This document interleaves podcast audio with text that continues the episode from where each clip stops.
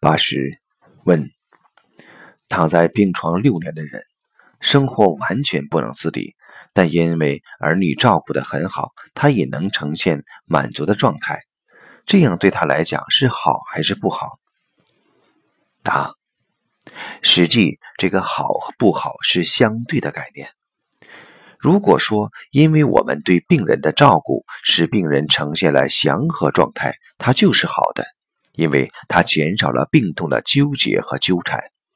在更高层面来讲，如果这个照顾包括了对心灵的照顾，包括对心灵的唤醒，那就更好了。所以，我们说，让父母觉悟的孝顺才是更大的孝顺。